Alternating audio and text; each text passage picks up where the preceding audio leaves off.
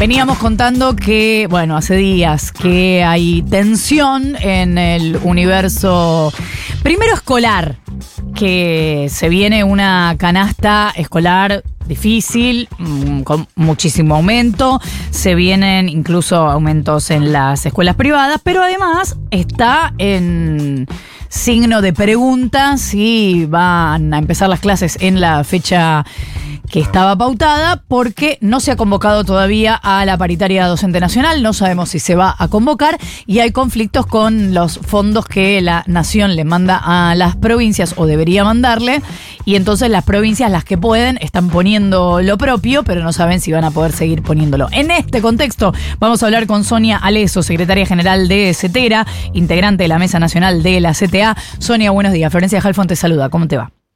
¿Qué tal? Buen día, ¿cómo estás? Gracias por atendernos. Sonia, ¿qué pasa? ¿Empiezan las clases o no? Mira, primero es muy pronto para decirlo. Las clases en varias provincias empiezan los primeros días, los últimos días de febrero, en las otras en marzo. Esta semana vamos a tener una reunión. Eh, la semana que pasó surgió un nuevo inconveniente que tiene que ver con que no se giraron los fondos a las provincias de el incentivo docente FONID o, y del fondo compensador. Son dos fondos creados por ley que el gobierno, que además están presupuestados, que el gobierno debió haber enviado a las provincias para el pago de salarios. No, eso no fue así. Los, las provincias lo adelantaron, pero no sabemos por cuánto tiempo más, en un contexto, como vos decías, muy complejo con respecto a los temas salariales. Así que eh, vamos a estar discutiendo esto, luego vamos a convocar a un congreso en caso de que no, no seamos convocados a la paritaria. Hemos reiterado la necesidad de que el gobierno convoque a paritarias en un contexto de alta inflación, de aumento de tarifas, aumento de alquileres, de alimentos. Ahora, Sonia, ¿qué pasa si el gobierno no convoca a la paritaria nacional? Mira, yo creo que vamos a entrar en un escenario muy muy conflictivo con respecto a la posibilidad del inicio del ciclo electivo. Mm. Eso va a depender mucho de lo que de lo que suceda estas próximas dos semanas. Nosotros estamos planteando la necesidad urgente de convocatoria paritaria y de mejorar los salarios.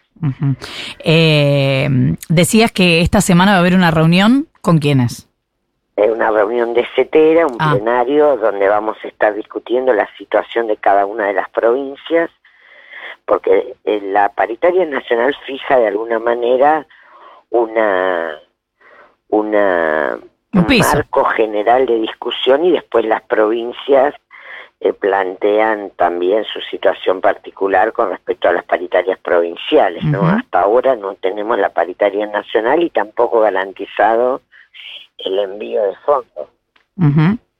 Em, ¿En las provincias sí hay algunas conversaciones o se va a esperar a ver si está la nacional y después en todo caso sentarse? No, en la mayoría de las provincias ya hay reuniones, mm. ya ha habido reuniones, eh, lo que no hay todavía definiciones finales, ¿no? Ni ofertas finales, pero ya ha habido reuniones en casi todas las provincias. ¿Y hay diálogo con el secretario Torrendel?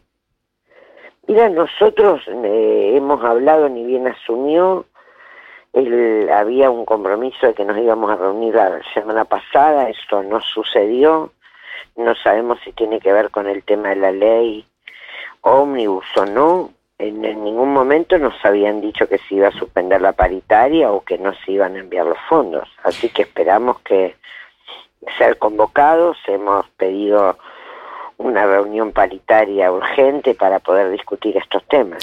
Hay un modo, decime si me equivoco, pero me da la sensación, porque ya pasó en el Congreso, que es que los interlocutores, como pasaba con el presidente de la Cámara de Diputados, Martín Menem, o como pasa con el ministro del Interior, Guillermo Francos, para los gobernadores, y como pienso, a lo mejor puede pasar con el secretario de Educación Torrendel, donde los interlocutores eh, habilitados para hablar con quien corresponda sobre los conflictos que sean, no están mandatados. Entonces a veces esas conversaciones no tienen sentido o se dan conversaciones que después no tienen peso.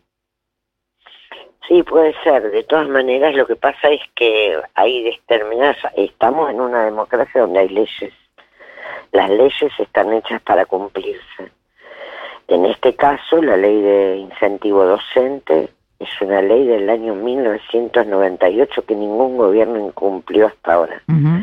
Y el del fondo compensador es otra ley. Eso además está en el presupuesto educativo. Y después hay una cuestión que son las paritarias nacionales que también son producto de la ley. Entonces se tienen que cumplir, no es una cuestión de antojo o de humor. Bueno, pero recordemos que en el macrismo no hubo. En caso de que esto no sea así, la conflictividad va, va, a aumentar porque los trabajadores no pueden estar sin aumento, no puede haber aumento de tarifas, de, de alimentos, de cualquiera de las cosas que hacen a la vida cotidiana de una docente o de un docente y que no que no pase nada, ¿no? El ajuste es muy fácil pensar en un ajuste donde los únicos que pagan son los sectores populares, ¿no? O sea, la casta veníamos a ser nosotros, ¿no? Ahora, Sonia, ¿calculan eh, yo sé que es incómodo esto y sobre todo antes de iniciar una negociación, pero ¿calculan algún número de piso para esta negociación? Yo sé que cuando se dice piso se dice techo, así que decime uno bien alto. No, primero, lo primero es que paguen esto que adeudan, que está en la ley. Sí, ese es el reclamo. Sí. Lo segundo es no perder con respecto a la inflación. Nosotros tenemos que discutir primero enero y febrero del 2023 y después 2024. Bien, para adelante. Creo que hay que discutir, eh, sí, las dos cosas. Está bien, pero quiero decir, hasta diciembre se cubrió. Claro. Okay. Eh, o sea, el gobierno anterior pagó hasta diciembre, por supuesto. Y después tenía que pagarlo el, próximo gobierno. Enero y febrero quedó la inflación de enero y febrero sin cubrir. Y, y además hay que discutir en los próximos meses. Yo creo que hay que pensar, como están haciendo todos los otros sindicatos, en acuerdos cortos. Ahora, lo primero es que convoquen a la paritaria. Clarísimo. Sonia Leso, secretaria general de CETERA, vamos a estar en comunicación seguramente las próximas semanas. Muchísimas gracias por habernos atendido. No, a vos, hasta luego. Un abrazo. 20 minutos para las 9 de la mañana. Información, Información al instante. Dicen, dicen, ahora. Futurock.